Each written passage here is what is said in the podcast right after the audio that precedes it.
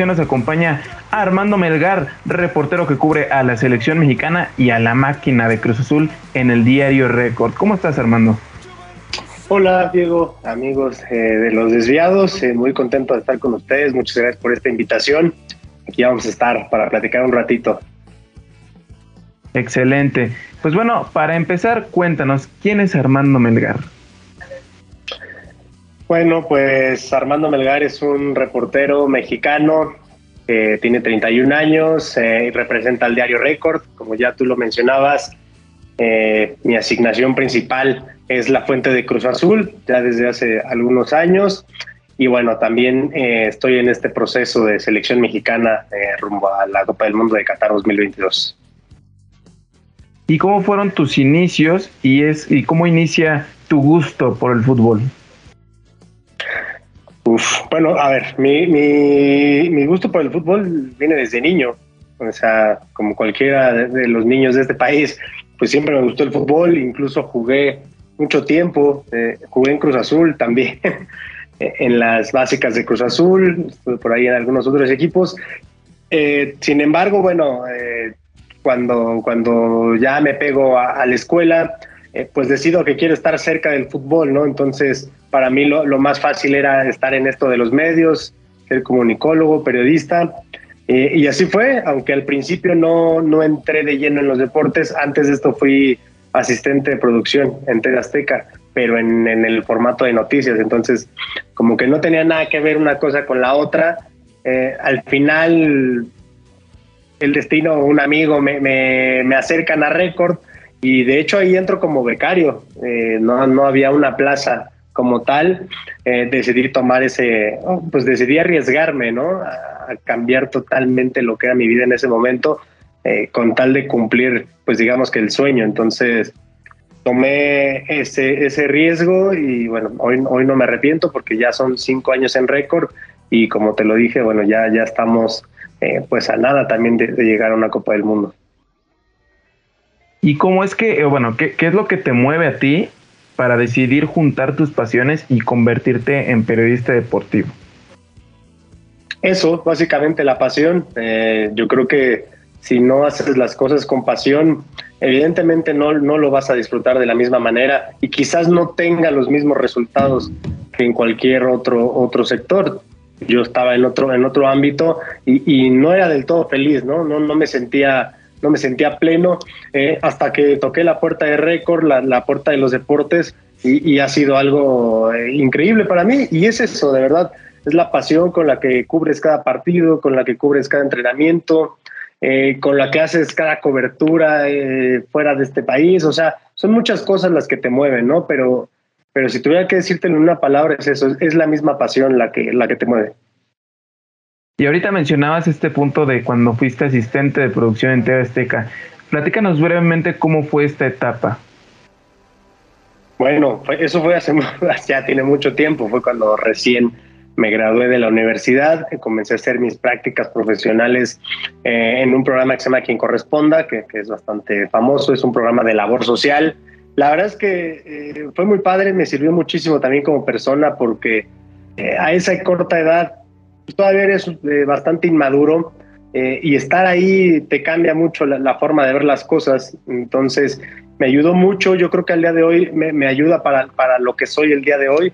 Pero bueno, en su momento fue así. Eh, entré como practicante ahí, conocí de cerca lo que es ser reportero, lo que era ser editor, lo que es ayudar a la gente y bueno, de ahí me, me, me convertí en, tuve la oportunidad de tomar una plaza de asistente de producción. Y bueno, ya, ya nos hablabas un poco de cómo, cómo fue esa etapa en Azteca, cómo te cambiaste al medio de los deportes en un medio tan importante como lo es Record. Para ti, ¿qué representa cubrir a la selección mexicana en un medio, pues la verdad, muy importante como lo es Record?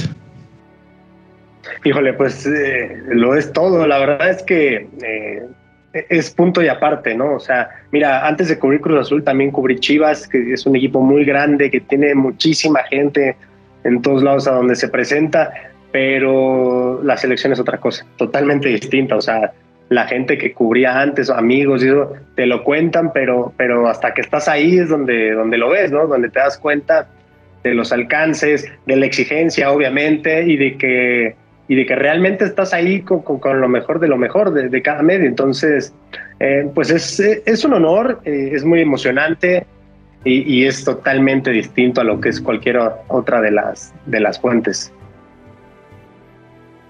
Y para ti, ¿cómo es manejar la información del día a día de un equipo como Cruz Azul? Y ahora que también lo mencionas como Chivas, que son equipos que son, bueno, mediáticamente hablando de los más grandes de México, ¿no? Pues es un reto muy importante. Eh, primero porque tienes que hacerte un nombre, tienes que hacerlo respetar, eh, pero de buena manera. ¿Cómo? Eh, pues siempre con la verdad, dando información precisa, eh, pues llevando a cabo los principios del periodismo, ¿no? Yo creo que eso es lo más importante, eh, no, salir a vender humo, como decimos por ahí entre, entre los, los del medio. Eh, eso, tener, ser muy responsable con lo que escribes, ahora con lo que decimos, ¿no? Porque bueno, ahora ya también nos, nos movemos a través de estas plataformas digitales, entonces las redes sociales, ustedes deben saberlo, hoy en día potencian todo, entonces cualquier humo, cualquier buena noticia tiene alcances inimaginables. Entonces, lo primero es eso, eh, respetarte a ti mismo, respetar tu carrera, eh, ser inteligente, ser respetuoso también con, los demás compañeros y como ya te decía al principio, eh, siempre hablar con la verdad, o sea, no subirte algo si, si tú no estás seguro y, publicar algo cuando realmente está investigado, cuando ya tienes la información cotejada por uno o dos lados. Eso, eso es lo más importante. Y más en Cruz Azul, porque pues, la afición de Cruz Azul es exigente con el equipo, pero ahora parece que también con los reporteros que cubrimos la fuente. O sea, nos escriben muy seguido, todo el día nos están ahí eh, pidiendo información o nos preguntan que si es verdad la que publica otro compañero. Entonces, eh, hay, que saberlo manejar porque te, puedes desenvolver muy fácil.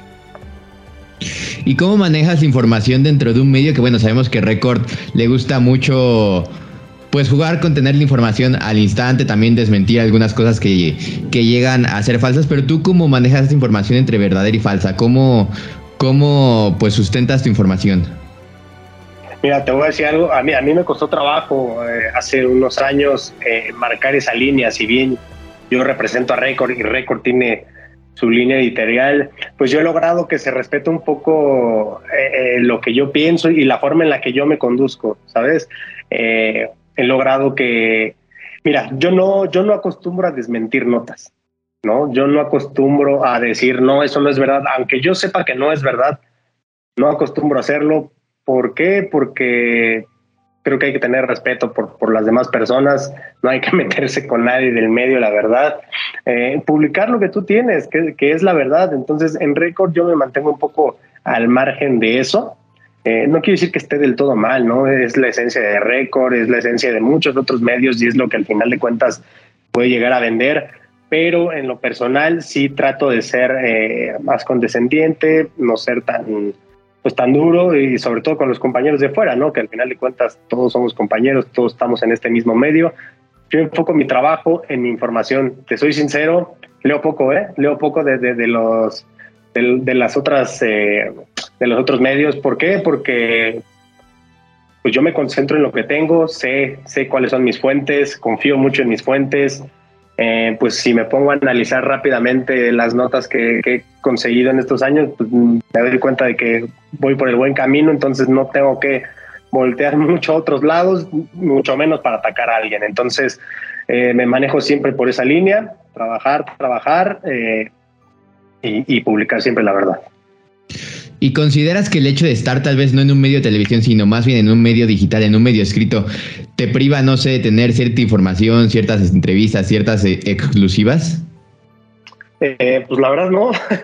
y digo, como, como lo dije antes, no, no quiero sonar repetitivo ni, presuntuoso, ni mucho menos, ¿verdad? Pero creo que hoy en día en la fuente de Cruz Azul, eh, pues se han dado golpes muy importantes de información. Digo, no sé si ustedes sepan, por ahí incluso ahí tenemos un, eh, no, no alianza, así le dicen en Twitter, ¿no? La gente se creó la Guardia Azul, que es un concepto ahí con otros dos reporteros importantes, Adrián Esparza y David Espinosa. Entonces, imagínate, eh, los tres peleábamos, ¿no? Y ahora que estamos, digamos, en el mismo barco, eh, pues peleamos mucho más. Entonces creo que sí hemos acaparado un poco la, información de la fuente sin dejar de competir entre nosotros. Al final de cuentas, somos amigos, somos muy buenos amigos, pero, pero somos competidores y los tres sabemos que somos nuestra principal competencia. Entonces hay que estar siempre a la orden del día, pero no, eh, no, yo no considero eso. Es verdad que que los medios con derechos tienen una entrevista antes que tú, pero eso no quiere decir que, que tu entrevista va a ser eh, menos buena que, que, la de ellos o que tú no tengas otros temas eh, a la vista que puedas conseguir. Entonces, y ha pasado, ¿eh? ha pasado que, que, muchos tenemos la misma entrevista el mismo día y a veces la nota no la da el, el que están eh, con derechos. Entonces, no, no, para nada. Esto es de, esto es de fuentes, esto es de trabajo y esto es de que el que se mueva más. Esto no es del que trae el micrófono en la mano. Y Armando, ya que pues nos mencionas que has estado cubriendo a Chivas, Cruz Azul, selección mexicana y también fuera del deporte, ¿qué dirías que es lo más difícil de ser reportero? ¿Qué es lo más difícil?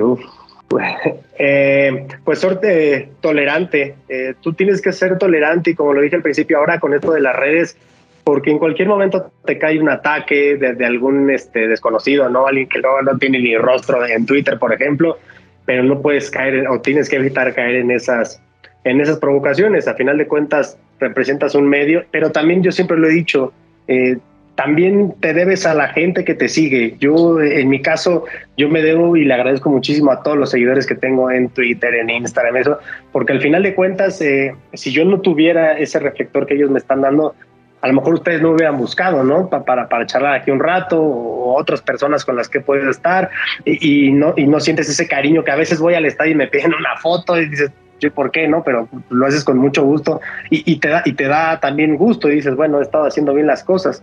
Entonces, lo más difícil es eso, mantener la calma eh, a pesar de, de, nuestro carácter, eh, porque como lo dije al principio, siempre hay que ser respetuoso de uno mismo y también de los compañeros y de la gente. Al final de cuentas, aunque te lancen ahí alguna agresión, no te vas a poner a, discutir, ¿no? Y que igual tú que pues eres de un medio escrito y también te tocó vivir como esa transición, ¿no? De pasar a las redes sociales y que todo se potenciara. ¿Cómo has vivido ese cambio? Pues ha sido muy rápido. Te, soy sincero, al principio no, no, no lo veía. Eh, tan cercano, ¿no? Pero esto es de evolucionar, esto es de adaptarse, porque si no te quedas atrás. Entonces, cuando, cuando vi que esto, sobre todo en el, en el arranque de la pandemia, o sea, obviamente esto tiene mucho tiempo, pero en el arranque de la pandemia todo esto se potenció, yo creo, tres veces más, ¿no? Entonces, eh, cuando comprendí que, que tenía que entrar en ese, en, ese rollo, pues ya fue muy sencillo, la verdad. Entonces, y además de que, de que lo disfruto, ahora pues, ya me pongo ahí a interactuar con la gente y, me gusta. Entonces, estoy muy, muy adaptado ya a esta situación. ¿Y cuál dirías que ha sido la cobertura más difícil que has tenido en tu carrera?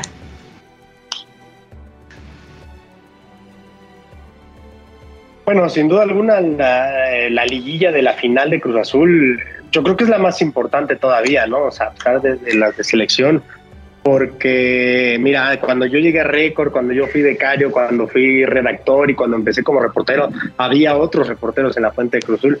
Hubo estuvieron tres años sin liguilla, estuvieron eh, sin calificar, estuvieron con los fracasos en, en, muchas liguillas. O sea, parecía que el título era algo que nadie de nosotros iba a ver, ¿no? A lo mejor ya se hablaba de que no sé qué generación lo verá.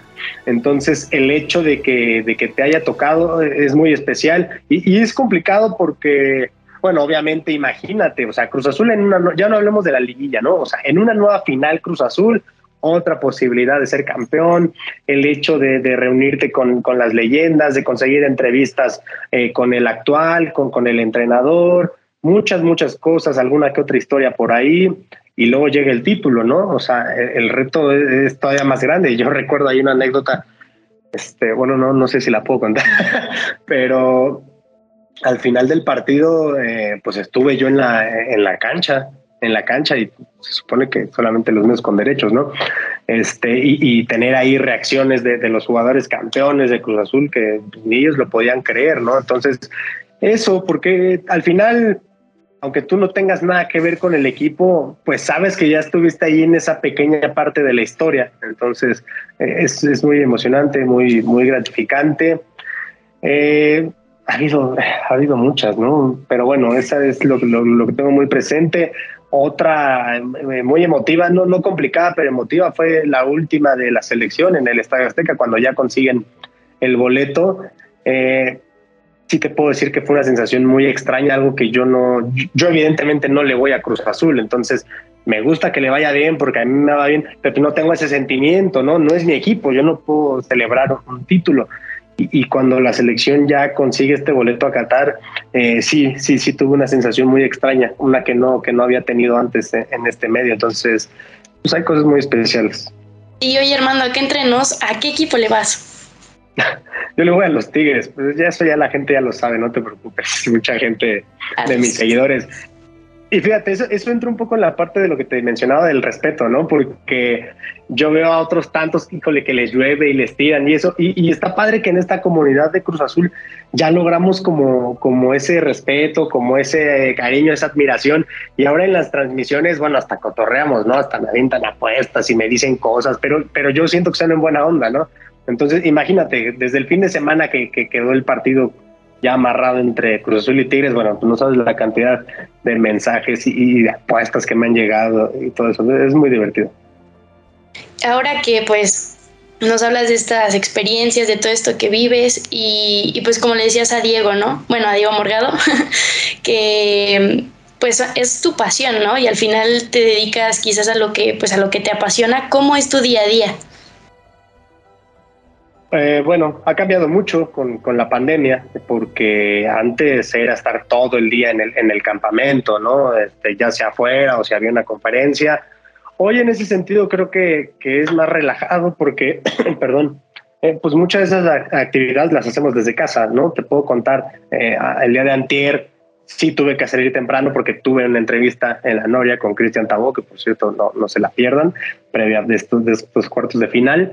Eh, y después venía una conferencia en la Noria y después pues es regresar a casa, ¿no? Y, entrar a las juntas editoriales, bajar los temas y, empezar a entregar, porque como ustedes ya lo mencionan, bueno, yo soy un medio escrito, entonces, pues yo tengo que escribir mucho, es escribir mucho esto, pero sí, ha cambiado muchísimo, muchísimo con, respecto a los tiempos antes de, la pandemia. Evidentemente, un día como hoy, eh, pues estás más, eh, eh, más apretado porque tienes que ir al estadio dos, tres horas antes, en este caso. pues ¿por qué? Porque hay que ir a buscar un buen color, alguna buena reacción, estar pendiente de seguridad, todo lo que conlleva la cobertura y en el caso del, del partido de vuelta, pues que te digo, un vuelo tempranero para llegar a, la sede, en este caso a Monterrey, y lo mismo, y lo mismo, estar, estar ahí cazando la nota eh, antes, durante y después del partido. ¿Y crees que le hace falta algo al periodismo deportivo?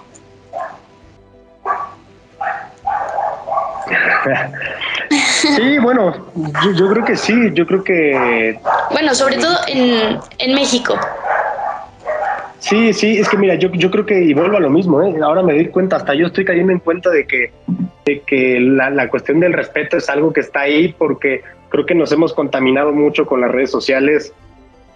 Eh, hay ataques entre medios, entre periodistas, desmentimos notas, nos desmienten otras, este hacer un poquito menos de circo, ¿no? Digo, entiendo que a todos nos gusta un poquito eso, eh, aquí en México consumimos esa parte, pero eh, pues no hay que dejar de lado el, objetivo real, ¿no? Que, es la información, que es informar a la gente. Yo recuerdo cuando yo era un lector de récord, cuando yo era, eh, veía ESPN, Fox, pues yo a veces decía, híjole, como que me hace falta más información, ¿no? Como que me están dando mucha pelea, mucho grito, pero me hace falta más información. Eh, ahora estás de este lado, bueno, también entiendes muchas cosas, ¿no? Pero creo que estamos bien, creo que creo que somos buenos periodistas aquí en México. Hay periodistas muy muy importantes, eh, muy respetables a los cuales admiro. Pero este, pues sí, no sé, siento que a lo mejor eh, la cuestión esta del respeto a través de las redes, porque diario ves una, pelea, diario ves una discusión ahí, y a veces sin tanto sentido. Y pues bueno, Armando, eh, ¿cuál sería el principal consejo que le darías a futuros periodistas que quizás quieren seguir tus pasos? Pues que no se rindan, es una carrera de resistencia. El periodismo y, más en deportes es eso, carrera de resistencia porque van a encontrar cualquier cantidad de obstáculos, mucha gente les va a decir que no, que no pueden, que no van a ir, que no van a hacer esto. Eh, muchos personajes les van a decir que no les quieren dar una entrevista y, no se tienen que conformar con eso, porque esa es la diferencia que marca a un buen reportero de otro, la verdad. O sea, hay un, grupo muy grande de, reporteros muy importantes, hay otro muy grande que a lo mejor no tanto, ¿no? ¿Y por qué? Porque, porque son los que no se rinden. Entonces no hay que rendirse en, ningún aspecto, siempre vean para adelante, por más difícil que parezca, créanme que, pueden encontrar la luz si se esfuerzan, eh, si actúan de buena fe, también como lo decía, entonces ese es el, mejor consejo que les puedo decir, que les puedo dar. No es sencillo, ¿eh? No es nada sencillo esto que les estoy diciendo, yo mismo lo vivo hoy con la pandemia, con muchas situaciones eh, que pasan, pero hay que recordar eso todos los días. Y afortunadamente tengo ahí alguien que me lo está recordando siempre también para que no, no, no lo olvide y nunca, y nunca baje los brazos. Pues bueno, ya ha dado este muy bonito consejo. Llegó el momento de pasar a, la dinámica desviada, que bueno, te platico, consiste en lo siguiente. Yo te voy a decir eh, un, un, elemento o alguna pregunta y tú me vas a decir lo primero que se te venga a la mente en una frase o en una palabra, pero tiene que ser lo primero que se te, que se te venga a la mente. ¿Estás listo? Ok. Perfecto. El mejor jugador de todos los tiempos de Liga MX es... Eh, Cardoso. El peor jugador de todos los tiempos de Liga MX eh, me la pones muy difícil esa porque se me están pasando muchos nombres por acá. Eh, el peor. Eh, Castromán. TV Azteca. Pues medio muy importante, referente. Récord. Eh, mi casa, mi, mi enseñanza. Comida favorita. Comida favorita, eh, pizza. Cruz Azul. Cruz Azul, pues es una relación muy especial que tengo ahí. Yo jugué ahí, ahora lo cubro, entonces algo hay, no le voy, pero algo hay entre los dos. Selección mexicana. Un sueño. Periodismo deportivo. Periodismo deportivo, eh, pues es otro sueño, pero yo diría como un reto muy grande. ¿El mayor sueño de Armando es? Eh, laboral, ir al, ir al mundial. Evidentemente eso es para lo que estamos todos acá. Y por último, mi ídolo en el periodismo deportivo es. Eh, híjole, no, esa te la voy a dejar sin contestar. Sin ningún problema. Pero bueno, ahora para finalizar, ahorita que la Liga MX ya está llegando a su fase final, los mencionabas que vas a estar en la cobertura de Tigres Cruz Azul. Quiero preguntarte cuáles son tus pronósticos. ¿Quién levanta el trofeo en este Grita México 2022? ¿A quién levanta el trofeo? Eh, es complicado, ¿no? Porque eh, ayer eh, Pachuca, digo, jugó bien, pero, pero San Luis demostró lo que ya venía mostrando en los últimos partidos, ¿no? Que, no le pesa ver a otros equipos enfrente, que, que se hace grande. Y, ayer rescata un empate que si bien le da el acceso a, Pachuca, híjole, yo todavía espero mucho de ese partido de vuelta. Entonces, hoy es más complicado porque veía a Pachuca como, como serio candidato. Eh, a lo mejor te vas a enojar un poquito por lo que voy a decir, pero yo, yo creo que Tigres. Y, no porque, y no porque le vaya, eh, por la experiencia del piojo, por los jugadores, eh, muchas cosas. No, para nada, no tendría por qué enojarme. Aquí se respeta toda opinión. Pero bueno, ahora llegamos a la recta final de este episodio. Antes que nada, muchísimas gracias, Armando, por unirte al podcast más desviado de Internet. Y antes de, irnos, ¿te gustaría agregar algo más para ir despidiéndonos? ¿Qué proyectos vienen para ti? No, nada, eh, agradecerles nuevamente a ustedes. Eh, me da mucho gusto que, que estén en este, en este camino. Eh, todavía veo sus, caras de, alegría, eso, eso, no lo deben de perder nunca. Eh, échenle muchas ganas. Agradezco muchísimo la oportunidad de estar aquí. Como, como, se los dije, para mí acercarme a muchas más personas pues es algo que, disfruto mucho. Eh, y que viene para mí, pues viene la liguilla y después viene la fecha FIFA a finales de este mes. Ahí vamos a estar también con, la selección en, la gira en Estados Unidos y pues más adelante el, el, arranque del otro torneo y esperemos que en noviembre estar en Qatar. Igual por ahí pásanos tus redes sociales para ponerlas en la descripción y que la gente te siga. Sí, claro, bueno, en, Twitter y, eh, me pueden seguir como Arman-M91 y en Instagram estoy como Arman-MQ. Perfecto, bueno, pues ahora mi querida Nicole, algo que quieras añadir, también pásanos tus redes sociales. Pues nada, muchas gracias, un placer compartir con ustedes, con Armando que que sin duda es una persona de admirar y que, pues agradecemos que nos haya dado el tiempo. A mí me pueden encontrar en todas mis redes sociales como Nicole Gres, Nicole con doble L y Gres como suena con doble S. Y pues nada, espero estén muy bien. Excelente. Ahora, mi querido Luis Diego, también pásanos tus redes sociales y algún mensaje para terminar este episodio. Pues agradecerte primero que nada mi querido Armando, por, por darte una vuelta aquí por este podcast. Nunca habíamos tenido un, reportero de, medio escrito, pero aquí el, el director deportivo va a encontrarte y a ficharte aquí a los asociados. Pero no, nada, agradecerte por, por este tiempo, por el espacio y pues mucho éxito en la cobertura de esta noche. Y nada, mis redes sociales me encuentran como soy Diego Rodríguez en Instagram y como arroba soy Diego RZ en Twitter. Gracias Muy bien. a ustedes por las palabras. No, al contrario, muchas gracias. Y ahora es mi turno de despedirme. Muchas gracias nuevamente, Armando, por aceptar la invitación. Nos llevamos una muy buena charla y pues anécdotas, consejos. Estuvo, estuvo enriquecedora. Pero bueno, les dejo las redes sociales de Armando Melgar en la descripción de este episodio para que vayan a seguirlo y compartirlo. Eh, perdón, etiquetarlo. Compartan este podcast con sus amigos, familiares y conocidos. Ya saben que eso nos ayudaría muchísimo a crecer. Nuevamente, hago la despedida al buen Armando. También te deseo muchísimo éxito en esta cobertura que tendrás en la liguilla. Y pues nada, sin más por agregar, yo soy Diego Morgado. Nos vemos la próxima y que sigan juntos, balón y pie. Muchas gracias por escuchar este episodio.